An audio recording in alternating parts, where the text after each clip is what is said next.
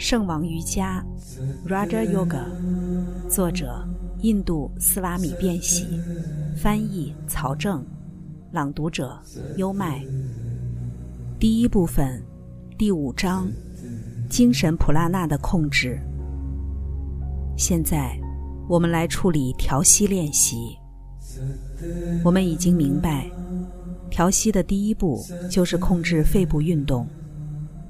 我们要做的是。感受身体中正在进行着的更为精微的运动。我们的心意已经外化，失去了感受体内那些精微运动的能力。如果我们能够开始感受到这些运动，我们就可以控制它们。神经流在全身流动，给每块肌肉带来生命和活力，但是我们却感受不到它们。瑜伽士说。我们能够学会感受它们，但是怎么做呢？方法就是开始学习并控制肺部的运动。当我们练习足够长的时间后，我们就可以控制更细微的情感。现在，我们就来练习调息。坐直，身体必须保持笔直。脊髓虽然没有附着在脊柱上。但在脊柱里面，如果你佝偻的坐着，就会妨碍脊髓，所以要让脊柱自在。无论何时，你如果佝偻的坐着并努力冥想，都会伤害你自身。身体三个部分：胸部、颈部和头部，必须始终保持在一条直线上。你会发现。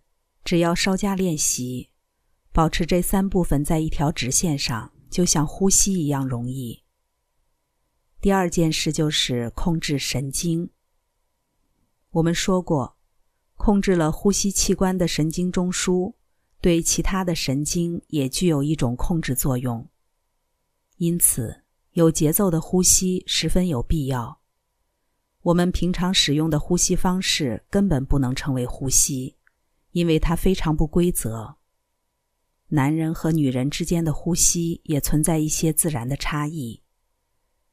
第一课就是有规则的呼吸，吸气和呼气，这会使得身体系统保持和谐。这样练习一段时间之后，你可以重复念诵像 “om” 一样的某些词或其他圣词。在印度。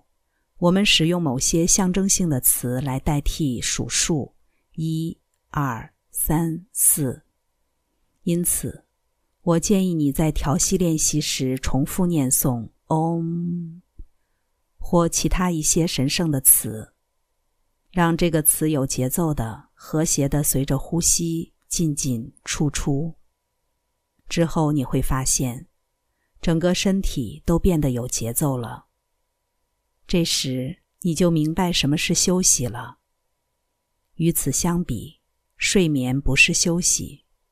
一旦开始休息了，就是最疲倦的神经也将平静下来，而且你会发现以前的你从未真正的休息过。这种练习的第一个作用就是改变人的面部表情，脸上僵硬的线条消失了。随着思想平静，面部也平静了。接下来是美妙的声音。我从来没有见到过一位叽里呱啦的瑜伽士。这些迹象需要在几个月的练习之后才能显现。练习如上所述的呼吸方法几天后，你可以开始更高级的练习。通过左脉、左鼻孔，慢慢的吸气。充满肺部，同时把心意专注在神经流上，把神经流顺着脊柱向下传送。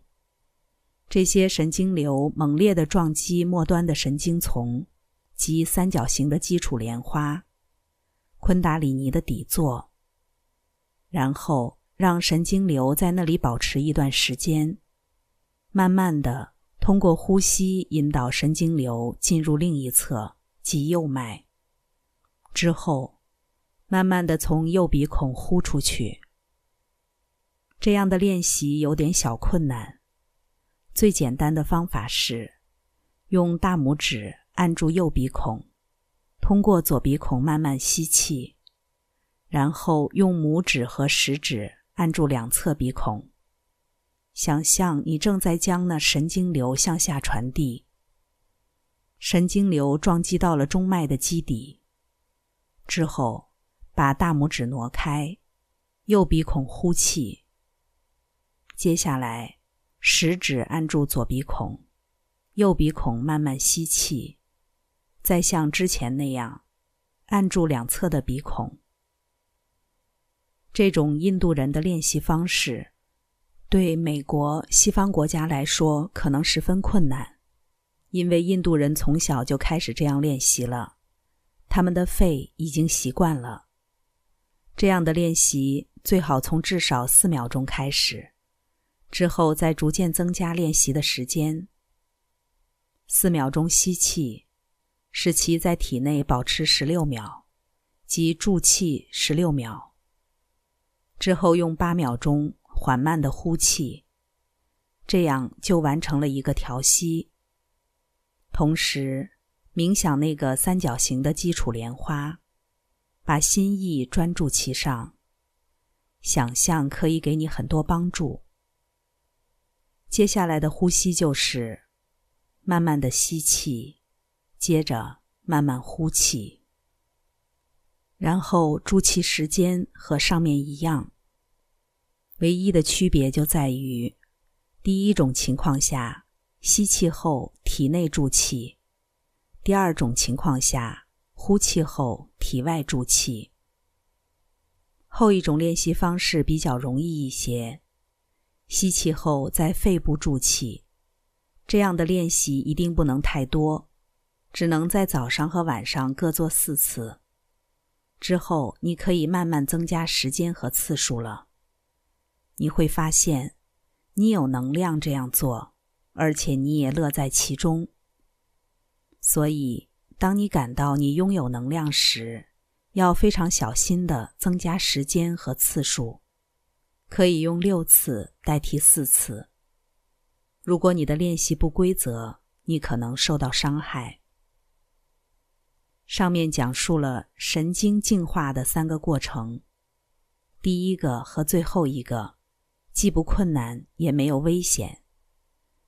第一个练习，你做的越多，你就越平静，只是想着 Om，即使你坐着正上着班。你也可以练习，你会从中受益良多。如果你刻苦练习，有一天昆达里尼就会被唤醒。对于那些一天练习一两次的人来说，他们的身心只会稍稍得到平静，声音会变得优美。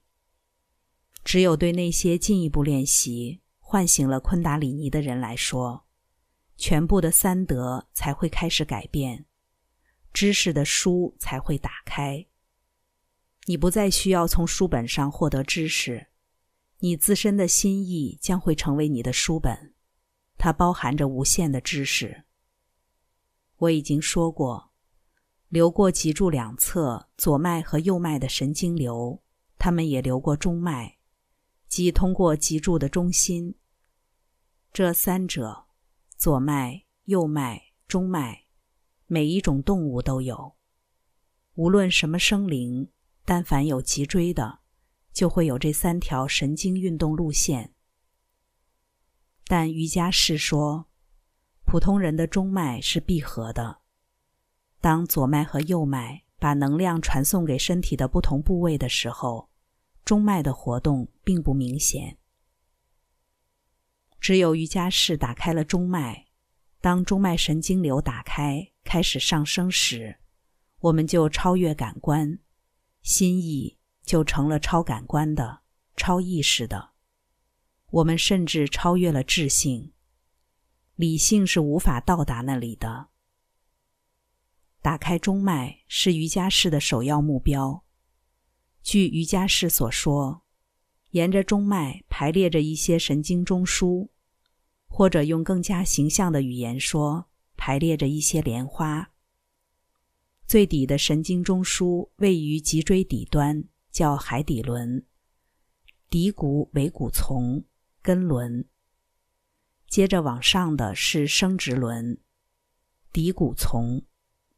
第三是脐轮、腹部丛。第四是心轮、心丛。第五是喉轮、喉丛。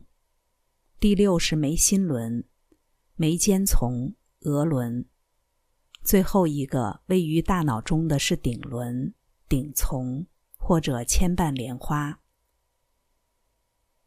在这些脉轮中，我们必须认识其中的两个，即最底的海底轮和最高的顶轮。所有能量都要从海底轮升起，并到达顶轮。瑜伽士说，人体内的所有能量。居于最高位的顶轮，就是他们所说的元气、活力这一最高的能量。这元气储存在大脑中。一个人头上的元气越多，他的能量就越多，也就越有智性，精神也越强大。一个人可能会讲优美的语言，有美好的想法，但他不会给人们留下什么印象。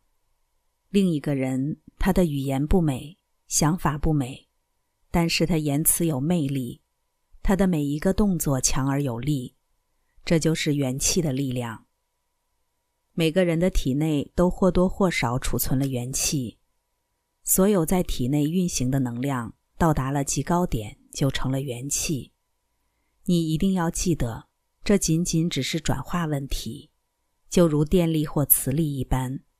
相同的，在外部运行的能量会变成人体内部的能量，肌肉的能量也会变成元气。瑜伽士说，人体中表现为性欲、性能量的那部分能量，一旦得到抑制和控制，就会很容易转化成元气。